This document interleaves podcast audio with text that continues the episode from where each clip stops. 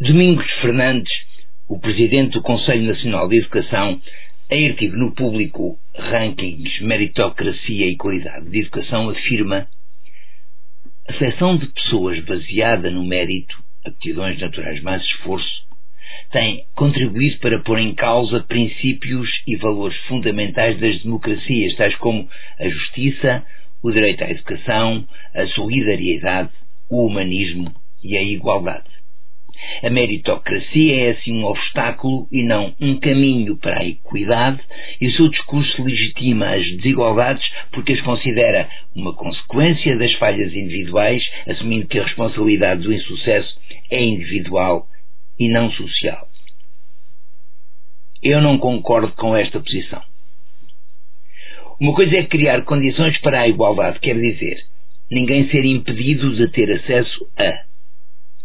Outra é desculpabilizar o indivíduo pelo seu insucesso individual.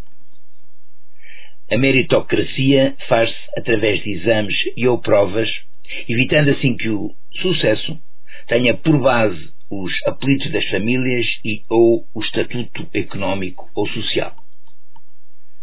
Nomeadamente na escola, muitos casos de insucesso são branqueados por posições idênticas à do Presidente do Conselho Nacional de Educação, com vista a permitir que o aluno transite de ano.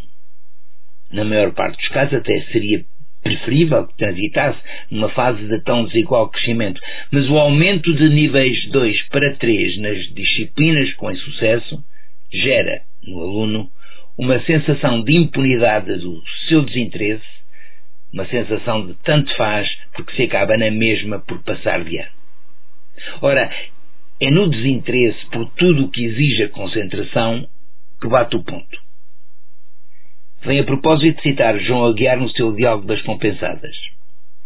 Hoje, a palavra de ordem é distração, o contrário da concentração. Os média não informam, distraem. A sociedade está a ficar desprovida de memória e de pensamento ordenado. Não se pensa, reage-se a estímulos. Por alguma razão que eu não conheço, mas que desconfio de muito bom senso, levar tabuleiro na festa dos tabuleiros está interdito a jovens dos 10 aos 18 anos. O que parece estranho, Seria na adolescência que nos cultos antigos as donzelas se manifestavam em estado puro e casadouro. Mas levar tabuleiro, como bem sabe quem o leva, é um longo exercício de concentração.